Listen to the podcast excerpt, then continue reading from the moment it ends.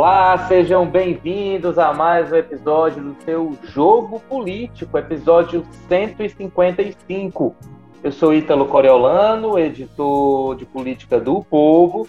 Estou aqui durante o mês de outubro substituindo Érico Firmo, que aproveita aí muito bem as suas férias. A inveja aqui está grande, mas já já chega a nossa vez, se Deus quiser.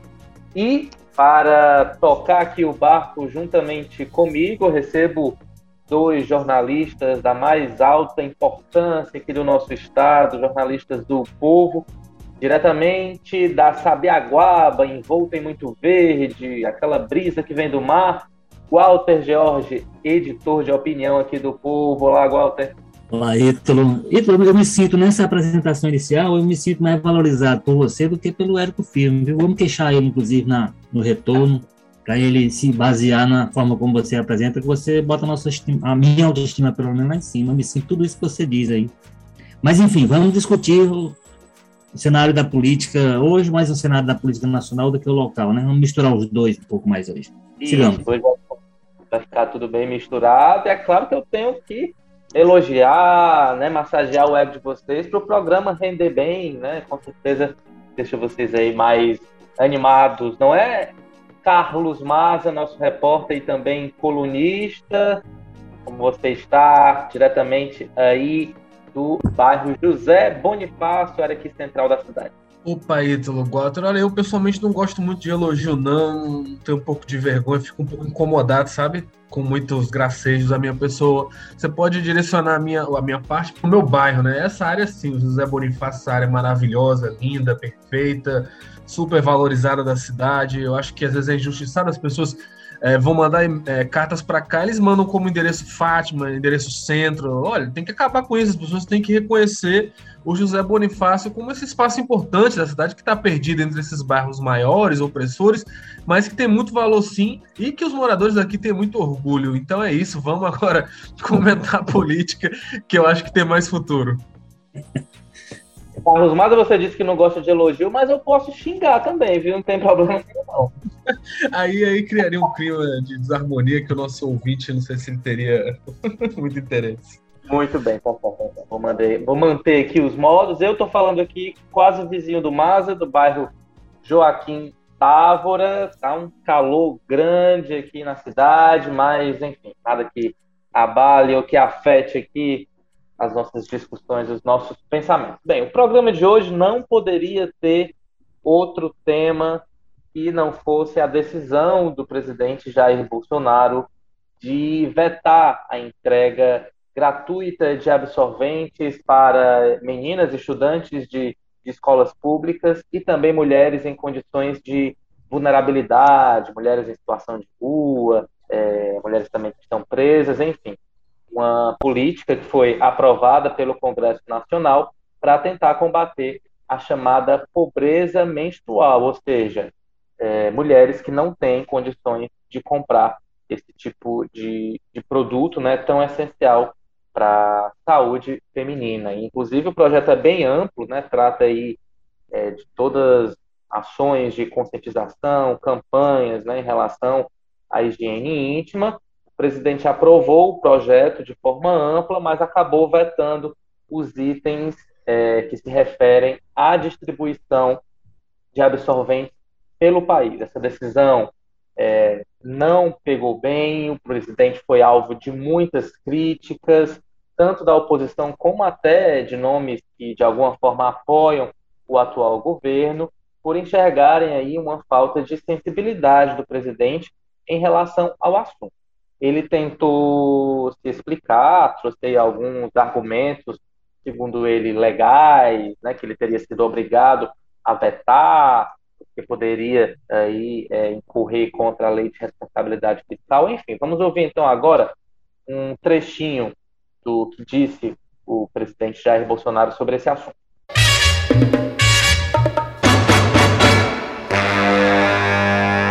Eu não posso vetar o sancional que vem na minha, na minha cabeça. Quando qualquer projeto cria despesa, o parlamentar sabe que tem que apresentar a fonte de custeio. Quando não apresenta, se eu sanciono, eu estou em curso no artigo 85 da Constituição, crime de responsabilidade.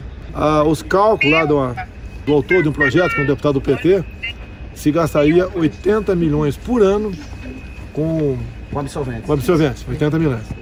Fazendo as contas rapidamente, 80 milhões dividido por 12 dá 7 milhões por mês. Tô chutando aqui, 7 milhões por mês. Cada mulher teria 8 absorventes por mês. Você vai fazer as contas no final, eh, ele diz lá no projeto que custaria para nós um centavo cada absorvente. E eu perguntei para ele, e a logística para distribuir no Brasil todo? Eu não tenho alternativa. Eu sou obrigado a vetar.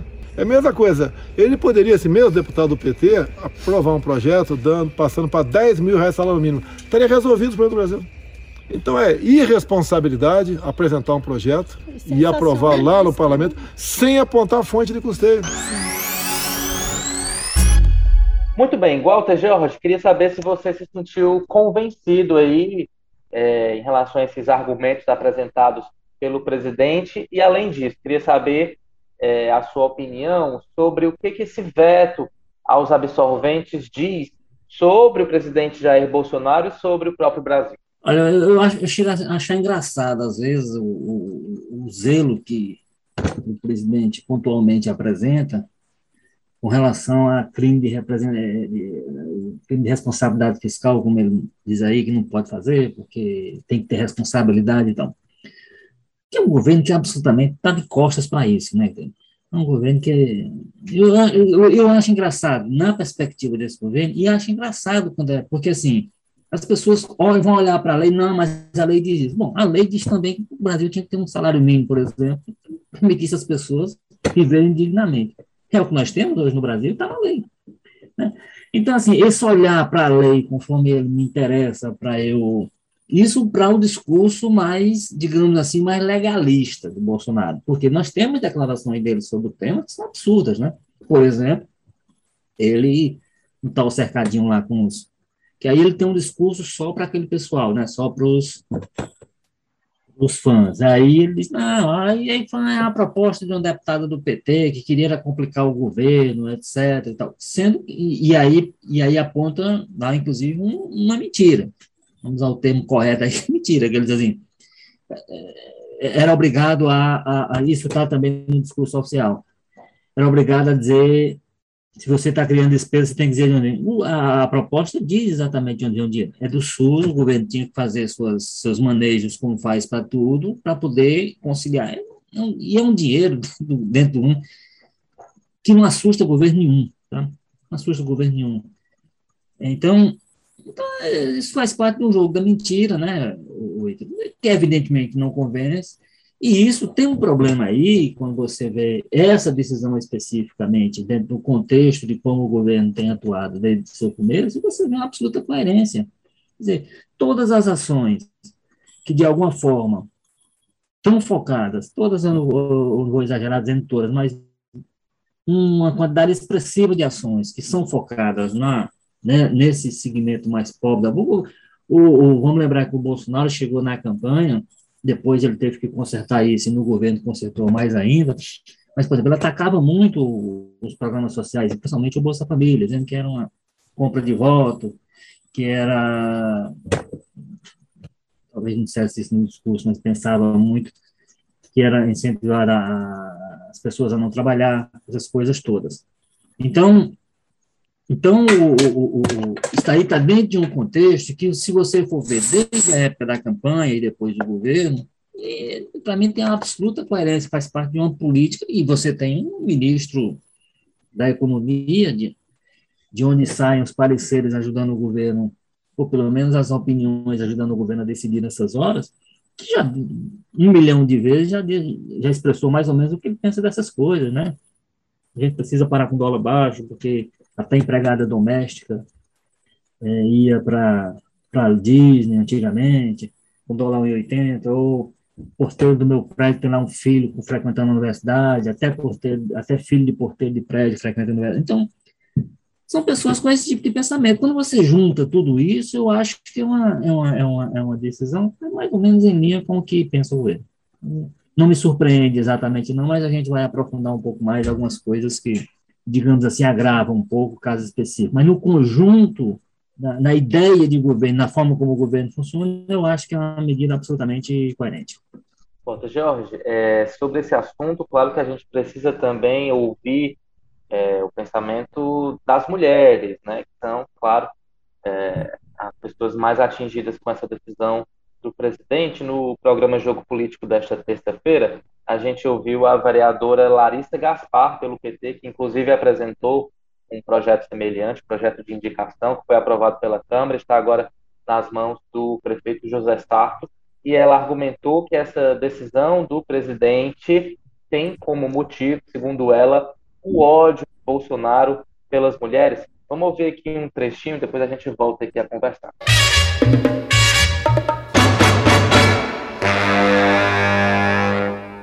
Acho um descaso com a vida das mulheres, das meninas, dos homens trans, das pessoas não binárias, das pessoas que menstruam, né? E que não têm realmente condição de comprar um absorvente higiênico no Brasil de hoje. No Brasil de hoje, que voltou para o mapa da fome, as pessoas não têm condições sequer de comprar comida, porque o preço do arroz, da carne, do óleo, do feijão, do botijão de gás está nas alturas. Então, muito menos condição terão as pessoas de comprar um absorvente higiênico para enfrentar o período menstrual com a dignidade que seria necessária à sua saúde, né, à sua segurança sanitária. Então, isso é sim considerado pela ONU uma questão de saúde pública e como tal deve ser tratado, né? Por isso que a deputada federal não foi o deputado, como afirma estupidamente o presidente na sua fala, não foi um deputado que apresentou o projeto, foi uma deputada,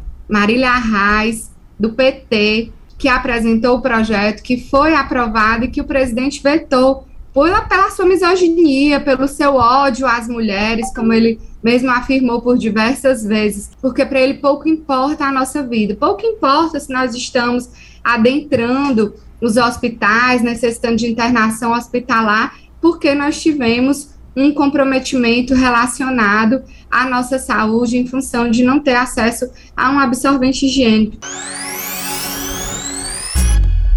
Bem, Carlos Maza, queria ouvir agora aí a sua opinião. É, você se sentiu, de alguma forma, convencido pelos argumentos apresentados pelo presidente? Acha que a vereadora Larissa Gaspar é, tem razão? Como é que você se coloca diante desse debate? Olha, eu fico tendo que ficar mais do lado da Larissa, não exatamente na questão de um ódio pelas mulheres, como ela coloca, né? É, a questão, a desculpa que o Bolsonaro dá, mesmo não se sustenta, não para em pé, né? Ele muda de versão, fala uma coisa uma hora, tenta fazer uma justificativa mais técnica e depois dá uma resposta no cercadinho lá mais raivosa, né? É, dizendo que, que, que aí é tirar dinheiro da educação e da saúde, então, fazendo uma falsa dicotomia, né? Que não existe. Enfim, ele poderia ter feito isso de outra forma, dado um veto parcial menor, regulamentado de outra forma. A gente sabe que no Frigir dos Ovos aquele veto ali foi ideológico, né? Sem tirar nem pôr o presidente Jair Bolsonaro acha essa questão uma questão menor, ideológica, coisa da esquerda, né, digamos assim, entre aspas.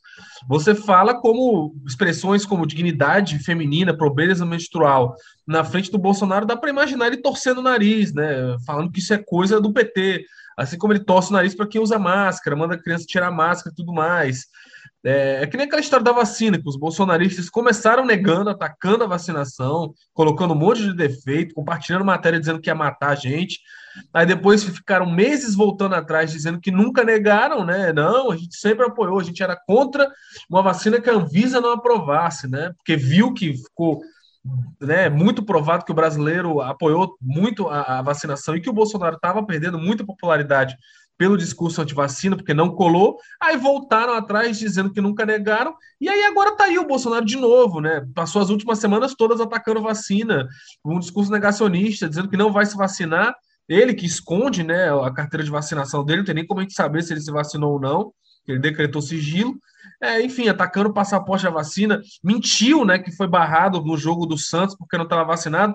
O, o Santos negou, né, disse que não, não barrou ele por isso, não teve nada a ver.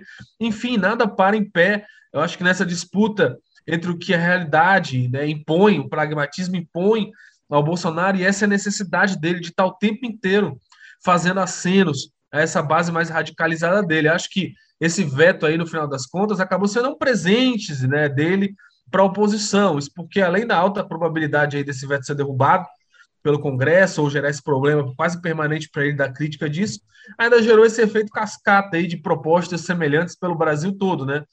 É, teve essa história que a Larissa tinha proposto antes, mas ela propôs mais em projeto de indicação, né, que acaba sendo mais uma sugestão que a gente que acompanha a política sabe que projeto de indicação, na, na verdade, o prefeito muitas vezes não chega nem a saber que foi aprovado, né, porque chega lá uma cascata de, de indicações e muitas vezes não são acolhidas. Aí, que a partir da aprovação, que o prefeito vai atrás ou não. Mas depois desse veto, o Sarto se adiantou, o Sarto, que não é bobo, já anunciou que vai enviar à Câmara Municipal uma mensagem nesse mesmo sentido, né?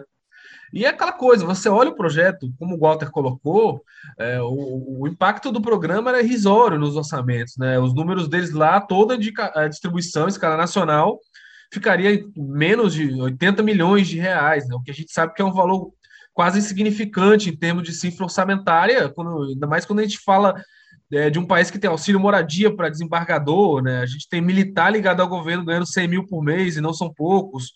Auxílio de internet para juiz, é, cotão parlamentar, enfim, a pessoa até brinca com o judiciário, daqui a pouco vai inventar o auxílio salário, né? Para que os magistrados não gastem o seu salário, é, porque, enfim, a quantidade de, de, de penduricalhos que às vezes vão ganhando nesses salários desses servidores, né? Da elite do, do funcionalismo público são poucos. É, enfim, isso para resolver um problema que é negligenciado há décadas pelo Estado brasileiro de uma forma muito rápida e muito simples, né? Para se ter noção, pelos dados que eles apresentaram no projeto, até 28% das mulheres brasileiras, quase, né? Enfim, quase uma cada quatro são afetadas hoje pela essa pobreza menstrual. Então, é dignidade e saúde para muita gente que esse projeto ia disponibilizar, que agora vai ficar, vai ser atendido pela oposição, né? Enfim, o Bolsonaro fica nessa situação que ele acaba dando um presente para a oposição dele, porque isso com certeza não vai pegar bem quando esse pessoal for pensar em quem votar em 2022. Verdade, mas engraçado que para aumentar aí o fundo eleitoral, né, para aprovar aí orçamento paralelo para agradar o Centrão, o presidente não se preocupa com lei de responsabilidade fiscal, com a saúde das finanças, né? Vai aí garantindo recursos a rodo para agradar aliados e conseguir se manter no poder engraçado é que você diz assim, eu vou, trazer a voz de uma, uma mulher para falar sobre o problema e tudo, aí colocou lá a, a vereadora Larissa Gaspar, assim, depende, eu ia dizer, depende da mulher, porque nós tivemos uma mulher se posicionando, que foi a ministra Damares Alves, que poderia ser uma, uma manifestação de mulher e, portanto, demonstrar algum nível de incômodo. A mulher é muito, é muito subrepresentada no governo Bolsonaro, são duas ministras apenas, né? Aliás, três agora com a Flávia Arruda. É, mas aí a ministra, que, digamos assim, é da área da sensibilidade social e é mulher, não sei o quê, veio foi justificando, inclusive, uma coisa gerando uma, uma, a tal da, da dúvida falsa. Não, mas assim, mas o orçamento tem que priorizar. Ou, ou compra vacina ou compra absorvente. Aí já consertaram isso, inclusive agora a, a versão mais recente dela é que o governo vai encampar agora, vai tomar uma iniciativa nesse sentido. Mas, assim, para você ver como as coisas, até quando você vai ver pela lógica do. Quando você vai entra dentro desse governo, pela lógica natural do gênero, uma mulher que sabe, sabe o que representa para alguém, que nós estamos falando, isso é uma tragédia brasileira que devia chocar a gente, né? Quer dizer, nós estamos falando de pessoas que é, é assim, a falta do, do, mínimo, quando a gente fala mínimo, é mínimo mesmo, as pessoas que se valem, sabe Deus de quê ou como, para resolver um problema que é da, da genética feminina, da mulher, ela não tem como escapar dessa situação. Aí você nega a isso a essas mulheres, que não têm condição a isso, de higiene mínimo, e o governo, por conta desse valor aí que o Maza falou, 80 milhões, não, mas não tem, então não vamos gerar crime de responsabilidade, então Sabe, assim, e, e, e, assim, e você não resolve essas coisas, não, vamos ouvir a opinião da mulher, que a mulher vai, você vai ouvir a opinião da mulher, se ela for da Maris Alves, ela vai dizer que o governo tem razão, que tem que gastar, e assim, gastar com vacina como se o governo fosse um, como o presidente fosse um entusiasta da vacina, e, enfim, ele tem demonstrado quase todo dia que não é exatamente isso que ele, que ele pensa, né, sobre a vacinação, por exemplo. Pois é, Walter, e essa polêmica, só complementando aqui, é, Maza, trouxe é, informações para a gente, pelo menos para mim, que eu não, realmente não tinha conhecimento. Né? Por exemplo, que é, uma a cada quatro meninas deixam de ir à escola porque tem medo né, de, de passar por algum tipo de, de constrangimento, por não ter dinheiro para comprar o absorvente, mulheres que utilizam miolo de pão para conter o, o, fluxo menstrual é, e outros materiais que podem comprometer a, a saúde né, dessas mulheres, pode até levar à morte em caso de alguma infecção mais grave. Enfim, é uma realidade realmente muito chocante, muito dura, mas isso, infelizmente, não é capaz de sensibilizar o presidente. Não, é, é, como eu falei no início lá, eu acho que a questão é essa, que não, não para em pé, sabe? É, é essa questão do o que a realidade impõe ao, ao Bolsonaro não, não tem quase nunca, né? Bate com o que esse, quando ele precisa fazer esse discurso para essa base, porque a gente sabe que a, o cerne né, da atuação política do Bolsonaro é fazer acenos, esse pessoal mais radicalizado, por isso que eles gostam, né? daquelas ambiguidades demais, daqueles sinais cifrados escondidos para esse pessoal mais radicalizado, sempre que pode estar lá no cercadinho dando uma declaração polêmica, porque sabe que isso é importante para ele manter esse pessoal mobilizado, porque é o pessoal que garante de alguma forma a presença do Bolsonaro no segundo turno no ano que vem, né? E aí você vai criando ao longo do governo dezenas de situações que, que uma coisa não bate com a outra e que o próprio pessoal volta atrás sem nenhum pudor, né? Sem nenhuma vergonha, né? Depois de admitir que, que, que deu uma guinada 300, 180 graus e ainda disse que não deu a guinada, né? É, quando o bolsonarismo vê que as pesquisas dão, que as pessoas querem esse programa, né, e que é um programa extremamente bem aceito pela população e que foi muito mal visto esse veto, é, inclusive entre os bolsonaristas mesmo, apesar de que muitos não vão falar nada, porque, enfim, né, então eu acho que até o Hélio, né, aquele deputado lá do Rio de Janeiro, ligado ao Bolsonaro, tinha feito um discurso antes do veto elogiando o programa e dizendo que era excelente, não sei o quê, e aí, quando veio o veto, claramente teve que virar o discurso, talvez agora vai desvirar, né? Enfim, é, foi como aconteceu com o auxílio emergencial, que o governo queria dar um valor muito menor, né? Brigou contra o valor que foi aprovado e depois quis, né, lucrar em cima do valor inteiro que foi aprovado a contragosto dele. Foi como foi com as vacinas, né, que eu já citei. Talvez quando o podcast aqui for ao ar, que a gente está gravando agora, já tenha aí lançado um programa federal, sei lá, o Absorvente Patriota, o absorvente verde e amarelo, e os bolsonaristas todos estejam defendendo como se nunca tivessem criticado. Vai ser até, inclusive, talvez vereador, deputado bolsonarista indo ali no Pinto Martins receber esses itens no aeroporto, né? Ah, e ainda vai ter, sei lá, chavão, que a pessoa vai dizer, ah, recebeu o absorvente, agradeça ao Bolsonaro, que foi ele que enviou, entendeu? Esse, esse, esse discurso, às vezes, o pessoal parece que não tem nem vergonha, né, de, de, de, de, de, de admitir que tem uma, uma, uma falta né, de coerência muito grande muda muito, né, ao sabor dos ventos, ao sabor do que a opinião pública está impondo e tal, e depois finge que nunca se aconteceu. Mas é por isso que é importante momentos como esse que a gente está tendo agora, para que isso fique registrado, né? Para que não deixe, por mais que esse pessoal insista, não, a gente nunca, a gente sempre apoiou vacinas, olha, mas tem dezenas de vídeos do Bolsonaro detonando vacina antes e depois disso, né? Então, é, é essas narrativas aí precisam ficar muito claro para a gente não passar também história para boi dormir como se fosse verdade, né, Então. Com certeza, mas inclusive em relação aos argumentos né, do, dos bolsonaristas em relação a esse veto, Walter, eles trouxeram até é, situações anteriores para tentar de alguma forma desmoralizar a esquerda. A primeira foi de que o então prefeito Fernando Haddad, né, na época em que era prefeito de São Paulo, em 2015, vetou um projeto que tinha é, é, um conteúdo muito semelhante a esse que o Bolsonaro vetou, e as razões, inclusive, também é, são semelhantes. A presidente Dilma, a então presidente Dilma Rousseff, também vetou a desoneração de impostos para baratear itens de higiene íntima, como os absorventes. Né? Então veio aquela onda, ah, estão reclamando agora porque é o Bolsonaro, por que, que não reclamaram no passado, quando a decisão foi de um gestor da esquerda ou de um gestor petista? Né? E você muito bem na coluna desta terça-feira fala que dois erros juntos não se transformam num acerto, né?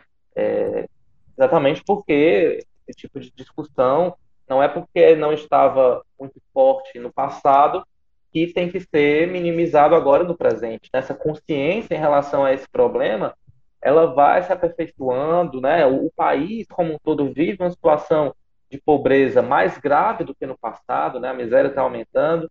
Enfim, é, qual a avaliação aí sobre essa é, Enfim, o PT que vai atrás de explicar a atitude dos seus governantes de antes que, que, que foram na linha que hoje é criticada em relação ao Bolsonaro. Agora, deve-se dizer em, em, em, em favor deles, digamos assim, que é o seguinte, que não havia esse, não havia esse contexto completo de desprezo mesmo com, com, com, esse, com esse chamado andar de baixo da população, né? São, são situações que, inclusive, chamam até mais atenção, porque a tendência desses governos, e eles são atacados por isso, é de até terem uma atenção com relação a esse tipo de, esse tipo de público e esse tipo de programa e tal. Então, acho que torna-se uma coisa mais grave na perspectiva dele nesse sentido. Agora, se você for ver o todo, o todo dá mais coerência à, à, decisão do Bolsonaro. Agora, como eu disse, que se você for ver como é que o governo tem se comportado nisso, se você ver como pensa o, o, seu principal pensador econômico, se você for ver como pensa a sua ministra da área social, como a Damares se posicionando sobre isso, se você for ver o posicionamento do seu ministro da Saúde sobre questão de, de das vacinações e tudo, você vê o, o, o governo no seu todo, eu disse, não, então faz todo sentido que esse governo, agindo dessa forma, ele decida barrar aqui uma iniciativa que vai atingir uma população miserável, né? Essas situações aí que você disse que a gente só falta chorar ouvindo. E, e aí você tem outro modelo de governo que, que chama a atenção nesse sentido. Agora, o PT que vai explicar por que o Haddad, na época, dizem que o, o argumento que usou na época foi exatamente o mesmo, que despesa, não sei o quê, vai tem um problema porque eu não posso privilegiar um em detrimento do outro, não posso tratar. Então, em tese, gente com dinheiro poderia fazer uso do programa, poderia se fazer, se fazer beneficiário e tal. Então, tem certas situações aí, os, os, o, o Haddad como prefeito da época, a Dilma como presidente, que vai explicar a situação. A própria Larissa possivelmente explicou, do ponto de vista do PT, né? mas isso deve gerar um incômodo. O que me chama a atenção é isso. A gente está falando de um governo, de uma ação dentro de um governo que tudo que ele faz respalda esse tipo de comportamento em relação a essa situação é, específica. E aí também isso, assim, não adianta você pegar um erro de um governo do PT para justificar seu erro, ou como não adianta também o, o PT pegar um erro do Bolsonaro para justificar os seus os seus para trás. Cada um que cuide de se explicar com relação às suas, às suas atitudes. Agora, a análise política de como um partido se, se comporta no governo e como a gestão Bolsonaro tem se comportado, para mim faz toda a diferença. E a diferença é isso. Eu acho coerente com esse governo essa decisão do veto do presidente. E acho também, inclusive, o que está fazendo esperteza agora, né?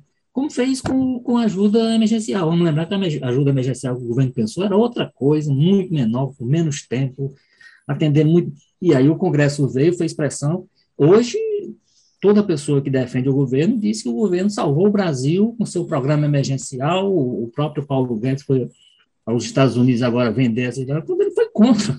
Todo mundo sabe que ele foi contra, que o valor dele era outro, o tempo era outro, que era um programa muito menos, que chegaria muito menos às pessoas quando chegou, né?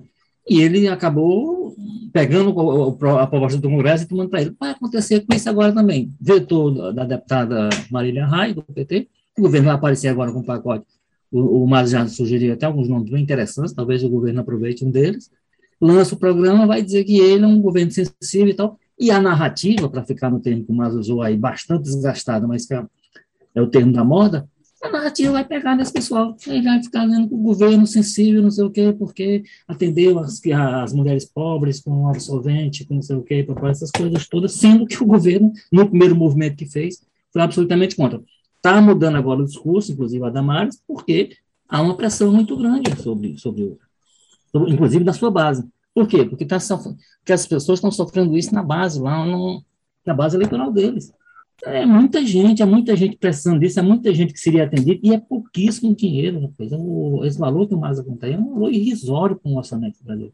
Então, o governo negar esse tipo de ajuda à população é uma coisa até desumana, né? É uma coisa até difícil de, de você entender como é que o governo não consegue compreender, inclusive, a importância social e aí, depois, a importância política, né, desse tipo de ação. Triste demais, Walter. E, Maza, o, é curioso observar os malabarismos retóricos né, que alguns apoiadores do presidente, alguns pensamentos mais liberal afirmam, né, dizendo, ah, a gente não é contra, mas tem que garantir que as pessoas, de forma autônoma, possam comprar, seja absorvente, seja outro tipo de produto, isso é não compreender que se trata de uma questão é, de saúde pública. Né? Os postos de saúde distribuem preservativos, não é porque o governo quer ser bonzinho ou não, é porque é uma forma de evitar doenças mais graves futuramente, provocar custos ainda maiores é, ao poder público, enfim. É preciso ter um, um, pensamento não só humanitário, mas também estratégico quando se fala em distribuir esses materiais que são simples, que são baratos, que vai salvar a vida de muita gente e que pode evitar impactos no, no futuro ainda maiores, né, orçamento. Não, é, com certeza, né? É, é, como você mesmo falou, a gente tem um impacto disso aí na, na saúde pública imenso e também tem um impacto muito grande na educação, né? Inclusive o projeto falava muito especificamente, dava um destaque especial para essa questão de alunas de escolas públicas de baixa renda, né? É, que muitas deixam de ir para as escolas. Enfim, o projeto não surgiu do nada, ele vinha dentro de um problema real que era percebido e que inclusive é se perguntar, é, e aí, aí daí você pode até entender da onde que o Bolsonaro levanta o PT nessa história, por que, que isso nunca foi tratado antes dessa forma? Porque parece tão simples, né, tão óbvio. Assim como o Bolsa Família é uma saída que parecia tão simples e óbvia e necessária, né, foi importante, é, mesmo contra, né, muita gente que dizia que não, que era não sei o quê, que era esmola e não sei o quê, foi um projeto que se mostrou muito bem sucedido, até para a economia do país, não só na questão social e tudo mais, né, que se paga muito bem e que é barato, esse aí também tem esse caráter, né, de, de resolver de forma rápida, fácil, efetiva, um problema gravíssimo, né, e que era negligenciado pelo Estado brasileiro. Agora, quanto a esse argumento lá do, do Haddad, é, é puro suco de bolsonarismo, né, aquela história de quando acabam os argumentos, quando viu que não se parou em pé essa história do orçamento, aí, aí procura alguma coisa do PT para jogar no debate, né, o famoso e o PT, né, e o PT, hein, e aí pronto, tá tudo resolvido. Ora, o Haddad errou mesmo, né? E é como o Gota falou, dois erros não fazem um acerto. Essa estratégia eu acho que já até é batida, não sei como é que ainda engana alguma, alguém, né? Porque a gente está no fim do segundo ano do governo, né? E ficar falando disso, né? Ainda, mas, ah, mas vocês não falaram do Haddad lá atrás, como se tudo, todo mundo, toda discussão, todo debate público tivesse que estar obrigatoriamente né, fechado nessa dicotomia, dessa polarização rasa, né? Como se não fosse problemas do momento para ser discutidos no momento, né? As coisas não, não, evoluíssem na pauta. Tem coisas que se falava no governo do Lula que não se fala agora, ora mais. É, enfim, né? Aí quando falava, você não falaram lá do Haddad, né? Olha, a gente mal dá conta do que o presidente faz, do que ocorre aqui na política estadual, do que o Camilo, do que o Sarto faz. Imagina se a gente for atrás de pauta legislativa da Prefeitura de São Paulo, né? Ficaria até complicado para a gente. Enfim, eu acho que é muito raso querer que tudo caiba dentro dessa discussão entre Bolsonaro versus PT, né? A gente sabe que o Brasil é muito maior que isso. Com certeza, Maza. E, Walter, essa decisão aí do presidente provocou a reação de alguns gestores, principalmente aqui no Ceará, né? O governador, o governo do estado anunciou aí que vai garantir a distribuição é, de absorventes, né? É, absorventes íntimos para, para meninas estudantes aqui do Ceará. O prefeito José Sarto também anunciou que vai é, criar um programa também né, para as meninas aqui da cidade de Fortaleza. Tem projeto aí sendo aprovado por algumas câmaras, governos de outros estados também, é, pressionando né, assembleias para que projetos desse tipo sejam aprovados. Enfim, que bom que pelo menos, é, é, olhando aí um lado positivo, né, essa postura intransigente do presidente acabou provocando né, nacionalmente uma corrente aí, né, uma, uma união entre gestores para garantir é, esse tipo de ajuda. Se não vem pelo governo federal, os outros entes aí da União parece que vão agir. O, agora, deve-se dizer até em favor desses gestores, dessas pessoas, que grande parte dessas iniciativas vem de antes do veto do presidente. Quer dizer, já havia sensibilidade para isso, independente de, da descoberta que agora o próprio governo federal acabou fazendo, que é um tema sensível, que é um tema, como eu digo, em última instância, que gera, inclusive, apoio eleitoral e político lá na frente para quem vai buscar. Então, assim, o, essa discussão, quando você fala o, no caso do Ceará, vem de antes do veto do governador, do presidente. No caso do, do, do, do da prefeitura de, por exemplo, Sobral, é, em agosto foi a, a, a, sanção. No caso da, da também que eu soube do, do, na Câmara de Iguatu, é de antes também de toda essa polêmica. Então, tá vendo? E, de qualquer maneira, o fato disso ter se, digamos assim, disso ter se intensificado desde então, é uma forma, sem dúvida nenhuma, já havia uma resposta natural, é um tema sensível. Então, aí você, você tem que ser um, um governante muito dissociado da realidade, assim, com o mundo muito, com a narrativa muito própria para poder entender as coisas, para não entender o peso absurdamente social que isso tem, o alcance desse tipo de, de iniciativa. Então, e aí, percebido isso, evidentemente, aí você já tem, por exemplo, o caso de Fortaleza, que aí sim, o prefeito Fortaleza da Sato veio depois de, de, toda a polêmica, depois de ver, sentir, inclusive, a, a sensibilidade do tema, e disse, não, eu não me instituí aqui em Fortaleza também, etc. Aí já é uma, já é uma ação posterior. Mas acaba sendo, eu faço até um pouco essa analogia, assim, você tem, mais uma vez, um, os poderes estaduais e municipais dando a resposta, é, suprindo o vácuo que o governo federal abriu, como aconteceu no caso da pandemia. Evidentemente, no caso da pandemia, teve que ter aquela briga na justiça, tiveram que ir lá no, no STF, o STF dizer, olha, o governo federal não pode desfazer as medidas que os governos estaduais e municipais determinarem de, de isolamento, esse tipo de, esse tipo de coisa, mas a, aquela resposta que houve naquela aquela resposta articulada ou desarticulada, mas a, a resposta que a assim a política local pedia, eu acho que está de novo aparecendo aparecendo é, nesse caso dos absolventes. Ao ponto de, mais uma vez, vai acontecer isso, por exemplo, o, o presidente Bolsonaro hoje se acha o outro defensor da vacina, como o Maza disse aí, você tinha antes parlamentar que era. Aliás, quem continua dizendo que as pessoas estão morrendo por conta da vacina, mas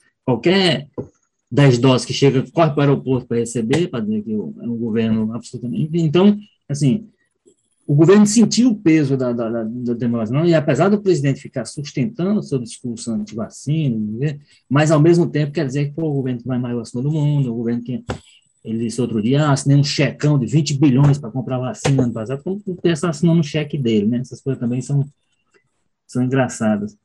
É, então, é, então é isso, eu acho que, eu acho que é muito bom, é, acho que é bom, inclusive, para o equilíbrio institucional do país, que você tem essa possibilidade, por isso nós temos essa, essa, essa possibilidade dos, dos poderes locais, municipais e estaduais suprirem um vácuo que foi criado por uma insensibilidade, continuo a dizer, incompreensível da parte das autoridades federais. Agora, estou trazendo aqui mais alguns dados em relação a essa questão no Brasil.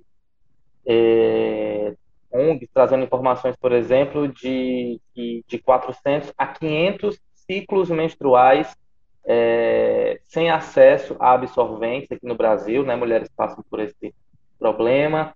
É, gastos de 6 mil reais né, por mulher durante o período é, menstrual, enfim, uma situação realmente grave que precisa do olhar público. Agora, mas olhando aqui um pouquinho mais para Fortaleza, o prefeito José Sarto vem de um desgaste recente muito grande, né, depois que sancionou a semana, aquele projeto que teve a Semana pela Vida, contra é, distribuição, é, contra, na verdade, o aborto, contra o uso de anticoncepcionais, e ele rapidamente veio aí né, anunciar que vai criar esse programa é, de distribuição de, de absorvente. Você acha que uma coisa tem relação com a outra? O prefeito está aí tentando limpar um pouco a barra dele com, com é, as mulheres, o público feminino, ou você não vê relação entre as duas coisas?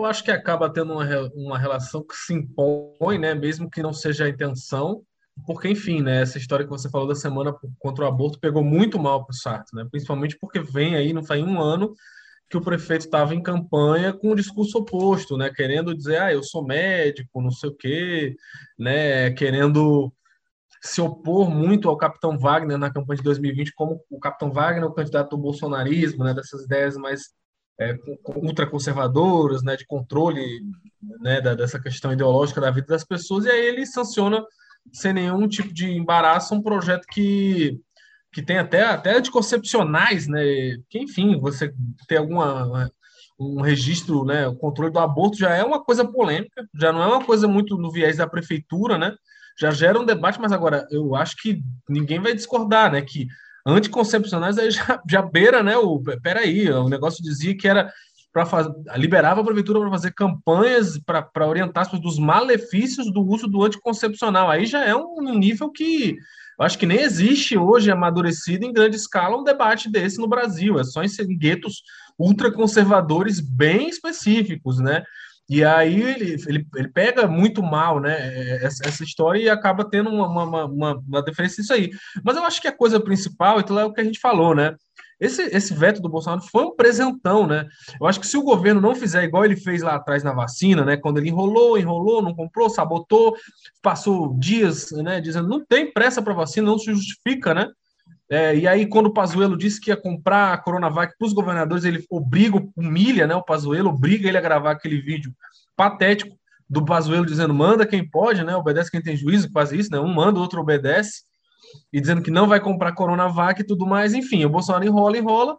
E depois o, a gente sabe o que aconteceu. O Ministério da Saúde mandou os prefeitos e os governadores que já tinham é, visto a inércia do governo federal se adiantado para negociar vacinas eles próprios, sem ele, né? E aí o governo vai lá e obriga eles a entregar todas as vacinas que eles adquiriram, produziram, para o Programa Nacional de Imunização, né? Quando já tinha mudado o discurso totalmente. Enfim, e aí, esperando na boa vontade ou na talvez estupidez da população, de, de, de esquecer que ele tinha feito essa sabotagem e ido contra no início e fingido que sempre apoiou, tudo mais.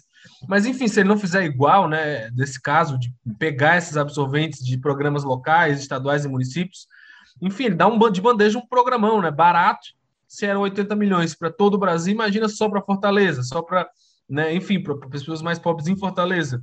Aí o Sarto vai lá e faz, faz um, uns eventos inaugurando a distribuição disso nos bairros, bota um vereador da, da, da, região ali, tira uma foto com ele, bota ele para distribuir.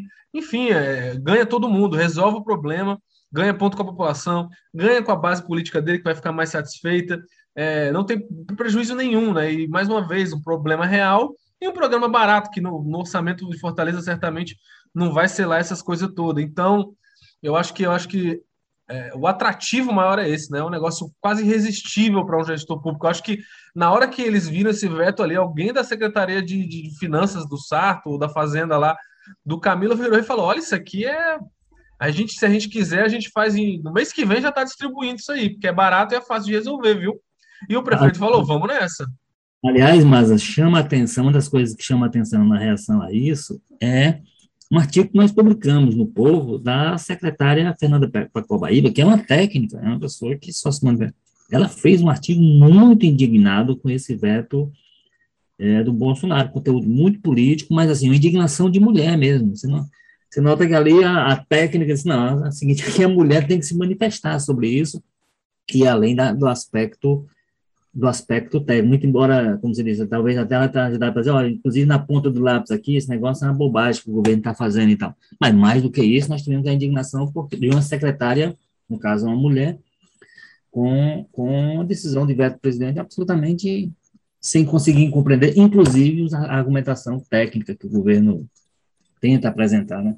Me chamou muito também a atenção, Walter, essa reação da secretária Pacobaíba, também da secretária é, de educação aqui, aqui do Estado, né? Realmente é importante que as mulheres, né, gestoras, num momento como esse, tomem para si né, um protagonismo, né, reajam à altura, é, é, justamente para estimular né, que outras mulheres que não estão em posições até, porque, elas... É, até porque, no caso, elas nem estavam falando por elas, né? Porque, evidentemente, são pessoas que têm condição de, de, de, de, de prover suas necessidades próprias e tal. Mas é, a partir da situação de mulher que elas sabem, projetar no que, que se representa para essa, esse contingente da população absolutamente desprovido de qualquer coisa, né? Então, assim, foi um gesto ainda mais eloquente, uma reação ainda mais eloquente em função disso, assim, não, ser uma, não, é, não é mulher no sentido de eu defendendo minha, meu interesse, é defendendo, se projetando na situação de mulheres que não têm condição de, do mínimo, no caso, né? Agora, igual, é importante também a gente destacar que esse veto ele não é eterno, que ainda vai passar pelo crivo do Congresso Nacional, e a tendência é que esse veto caia. E o presidente foi a isso, né? Disse, olha, se derrubarem o meu veto, eu vou tirar dinheiro da saúde e da educação, ou seja, ele transforma essa questão numa queda de braço política e ele age pelas áreas que ele fala, parece que ele está agindo de maldade. Olha, eu vou mexer aonde mais o povo precisa, que é na saúde e na educação. É, é triste demais. Mas, mas, mas o Ítalo, é, as manifestações, essa aí foi uma manifestação. Tem algumas coisas que ele, que ele fala para o cercadinho, que é o recado para o cercadinho, é aquele pessoal que, como, como disse aí o Maza, ele vai, daqui a pouco, vai aparecer com um programa e essas pessoas vão aceitar a ideia de que o governo é que está. Não esquecer que houve uma iniciativa do, do Congresso, do, do, do, de uma pessoa de oposição e tudo, e vai, vai, vai, vão aceitar a tese de que é o governo fazendo alguma coisa contra a população, ah, aliás, em favor da população mais pobre. Então é o seguinte, ele fala para ah, é aquele pessoal, ele precisa fazer um discurso ideológico. E o discurso ideológico é, olha, está aí a coisa da, da, da oposição, se fizer eu vou, eu vou para cima deles, eu veto, não sei o quê, eu vou tirar dinheiro não sei o quê e tal. E aquilo ali, ele, ele espera que fique para aquele pessoal, serve ideologicamente para a necessidade que ele tem de manter esse pessoal no seu entorno e apoiando, mas o que ele vai fazer, de fato, como governo, vai ser o que está projetado aí pela própria Damares, já dizendo para um deputado aliado, né, no final de semana, que é, olha, o governo está, tá, aí inventou que o governo está pensando nisso há muito tempo, se estivesse pensando há muito tempo, não, não, teria dado a resposta que ela própria deu com a história que não, é, é, o dinheiro era para vacina ou para ou absorvente, né. Aí agora vem com essa história, as pessoas vão aceitar, mas o governo vai fazer é, é esse jogo, vai, vai aparecer agora com um programa, com o nome que for. Repito, o Mara deu algumas boas sugestões. E. e... Você gostou, Goto? eu, se fosse governo, já teria encampado uma delas. E, e, e aí vai, vai, vai fazer esse jogo, vai fazer esse jogo. Agora, esse discurso de que ah, eu vou retaliar, eu vou não sei o quê. Até porque, né, Ítalo, uma das coisas que, assim, eu tenho dificuldade com uma das coisas que o Bolsonaro disse por cercadinho de novo, é que essa história de que ah, é uma, foi uma deputada de oposição. Pô, foi uma deputada de oposição que propôs, mas ah, aconteceu o seguinte: o governo tem voto no caminho para derrubar, para derrubar na comissão, para derrubar no plenário. Então, então, foi aprovado com o voto das pessoas do governo, mesmo tendo sido uma proposta de oposição. Então, ele não pode quando chega na mesa dele, quando isso aqui é do governo da oposição. Né, É um tema superpartidário. Ah, é, tinha dezenas de pessoas. Ele não pode jogar esse critério apontar. Isso aqui, essa proposta aqui é do governo de oposição para sancionar. Inclusive porque ele foi validado pelo Congresso. Tanto que eu acho que é isso aí. O governo sabe disso. Vai, esse veto vai cair como caíram vários vetos. Teve um dia caíram 12 vetos num dia só do Bolsonaro. Então, esse vai cair com mais força ainda. Né? Então, o, governo, o próprio governo sabe disso, por isso que ele vai correr agora para tomar alguma iniciativa antes do, do veto ser analisado pelo Congresso, porque, porque é, é, inevitável. Esse desgaste, ele está ele tá e aí vai acontecer o seguinte, vai deixar um, vai acabar deixando, ele não vai perder o, os fanáticos, os entusiasmados, esse apoio vai seguir, porque esse pessoal, enfim, vai seguir com o governo em qualquer circunstância, mas mais um segmento eu acho que vai perder com essa demonstração de sensibilidade, um segmento que até permanecia disposto a apoiá-lo, mas viu mais uma demonstração de que um governo absolutamente de costas para o sofrimento da população mais desassistida, infelizmente. Carlos Matos, você ia fazer uma intervenção? Não, é, é, é mais só falando o que o Walter falou, né, que o que ele falou ele, pro cercadinho, é pro cercadinho, acho que isso já foi até institucionalizado, né, já tiveram dirigentes do governo, mais de um, que repetiram coisas nesse sentido para responder quando questionados pela imprensa sobre alguma coisa que o Bolsonaro falou ali no cercadinho. Então, já é meio que oficial mesmo. Ele mesmo pegou isso muito claro quando ele falou lá com aqueles discursos dele no 7 de setembro, que ele esculhambava os ministros da STF, disse que não ia cumprir ordens, né? Não, foi coisa do calor do momento. Enfim, então eu acho que muitas vezes essas coisas que o Bolsonaro fala, ele fala no, no estômago, na raiva, né, na provocação, tá naquele momento que absolutamente nada que ele fala ali vai ser questionado, né? Se ele falar uma hora absurdo do universo, o pessoal vai falar mito, mito e bater palma. Então, às vezes eu acho que ele se empolga, né? Com, com, com isso aí e fala mais o que não que sabe que não vai colocar em prática de jeito nenhum.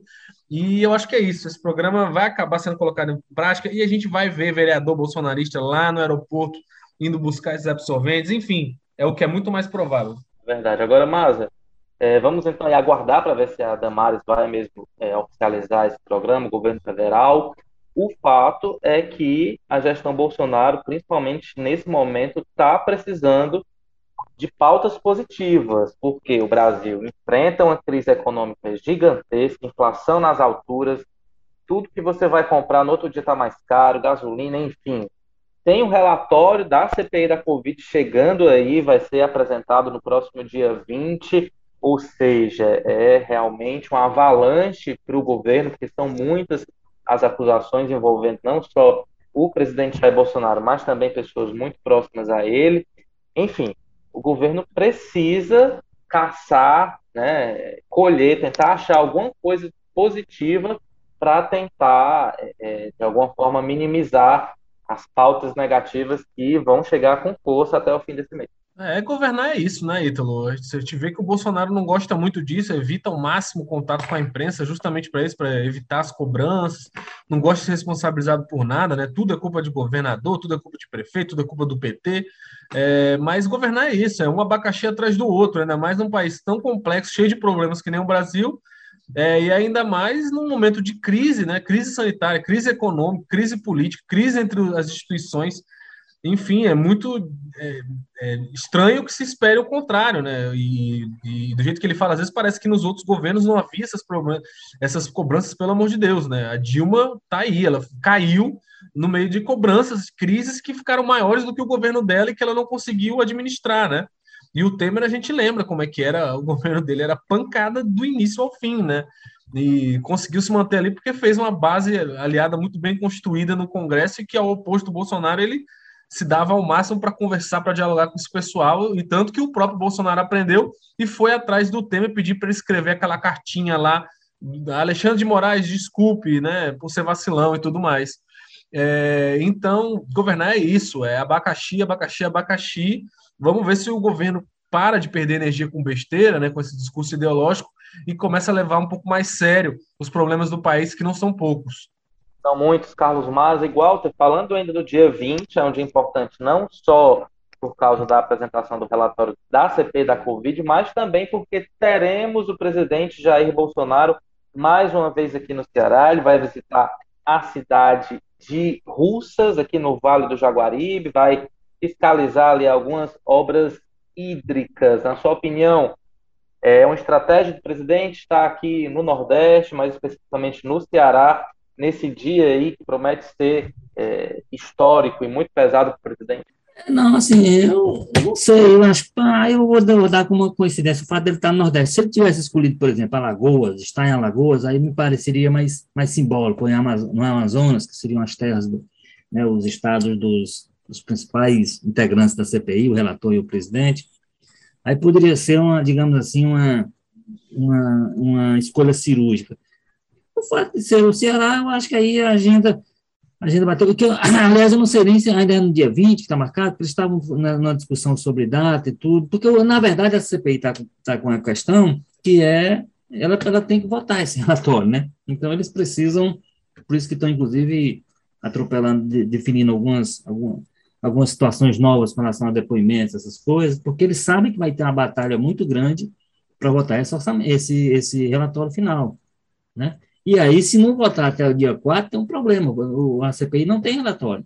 E aí, a estratégia dos governistas, me parece que é clara, vai ser inviabilizar essa votação, apresentar o tal do relatório paralelo, não votar, não votar, empurrar, empurrar, empurrar, usar todos os artifícios regimentais possíveis para essa data sendo esticada. Então, eu, eu, eu, vou, eu, vou, atribuir a isso. Assim, eu acho que o Ceará, nesse sentido aí, é um estado muito pouco referencial. Então, é a terra do Tasso, que não se destacou na CPI, e a terra do e a terra do Girão, que ficou naquele, naquela tentativa de se equilibrar ali entre o ataque ao consórcio Nordeste, defender o governo, atacar o governo, botar o Flávio Bolsonaro numa, em maus lençóis em algum momento e tudo. Então, assim, não é um Estado que tenha tanto simbolismo assim para ser escolhido exatamente para o dia em que a CPI apresentaria ou apresentará o relatório, sabe? Vou, ah, talvez a região tenha alguma coisa a ver. Né? Um dia eu quero estar no Nordeste, e aí encontraram essa agenda dele para o Ceará e tal. Mas eu não eu vou atribuir isso a uma mera uma casualidade nesse sentido. Assim. É no Ceará porque ele precisava estar no Nordeste no dia e tudo, mas não vai ter nenhum mas se menino, agora se vai a, Alagoas, por exemplo, ele teve um, teve um momento em que ele escolheu Alagoas, porque foi de onde ele fez um discurso contra o Renan Calheiros, que aí tinha a ver com o movimento, a agenda naquele dia do, da CPI. Aí, no caso, a não ser que ele invente agora uma passagem por Alagoas, aí, aí daria algum peso, algum peso simbólico à data e à agenda do presidente. Carlos, mas as suas expectativas em relação à vinda do presidente ao Ceará, ele que já esteve aqui em agosto, né? Pouco mais aí, dois meses novamente aqui no estado. Será que vai ter motociata, aglomeração, pessoas sem máscara? Acredito que sim. É, ele vem para mais perto dessa vez, né? Daqui da capital, vai estar tá lá em Russas. Não sei se já, já ainda está nesse timing de motocicletas e tudo mais. Acho que o momento já foi, já virou outro, né? Mas a gente pode com certeza esperar, como já tem sido costume, né, do Bolsonaro essas visitas ao Nordeste, provavelmente muito, muitos ataques, né, às lideranças de oposição a ele. Aqui no Ceará vai falar da coisa do é, talvez até simbólica, no dia que estarem votando a CPI, ele vai falar, ah, é aquela história do consórcio Nordeste, que o Girão tanto cobrou, nunca foi investigado, né? Essa história lá, não sei se ele chega a falar dos respiradores, casos assim que a oposição daqui sempre pinça, com certeza esse pessoal vai passar essas informações para ele, né? E como vai estar em alta essa questão da CPI, eu acho bem capaz ele tocar nesses assuntos lá e tudo mais. Mas eu acho que tende a ser um, um evento menor do que os outros, né? Ao menos que tenha uma, mobiliza, uma mobilização forte da, da base dele, eu acho que o momento até hoje está menos acirrado do que naquela época do voto impresso, né? Que os bolsonaristas estavam mais querendo mostrar força a todo custo. Hoje deu uma esfriada um pouco. Mas, enfim, né? É o Bolsonaro. Nada, nada impede que amanhã tenha outra crise e tenha de novo essa mobilização, né? Com certeza. Então é esperar aí. Semana que vem teremos muito trabalho com CPI Bolsonaro aqui no Ceará, nossa equipe de política do povo com ampla cobertura em todas as plataformas e, claro, discutiremos também esses assuntos no nosso programa Jogo Político, como você já sabe, toda terça-feira, ao vivo, a partir das 5 e meia da tarde, com transmissão pelo Twitter, pelo Facebook e também pelo YouTube. Já tem episódio novo, quem não acompanhou pode ir lá acessar e assistir. Temos lá como entrevistada, como eu disse, a vereadora Larissa Gaspar, comigo, ajudando aí na entrevista, a repórter de Cotidiano do Povo, Gabriela Custódio. Então é isso, vou aqui me despedindo. Walter George, um abraço e até a próxima. A próxima aí, doutor Orlando. Espero que você chegue na próxima com mais elogios para. Você dê manda elogios só para mim e guarde o, as críticas para o Maza. Ele gosta mais, ele sente mais à vontade com as críticas, você manda para ele. Até a próxima. Já vou aqui já fazer a minha lista de, de elogios para você e de críticas a Carlos Maza. Carlos Maza, obrigado, até a próxima. Perfeito, eu só espero que me seja concedido o direito de resposta, né, para me defender também, porque a gente sabe que vivemos numa nação em que isso está entre os princípios basilares do direito. É verdade. Valeu, Maza, até a próxima.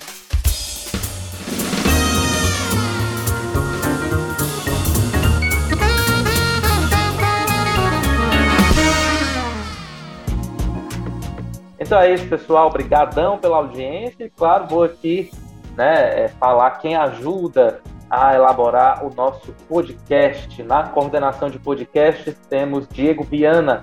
A edição é de André Silvestre, produção de Marcelo Teixeira, editor de política é João Marcelo Sena, diretoria executiva de jornalismo é de Ana Nadaf e de Eric Guimarães. Um forte abraço e até semana que vem. Tchau.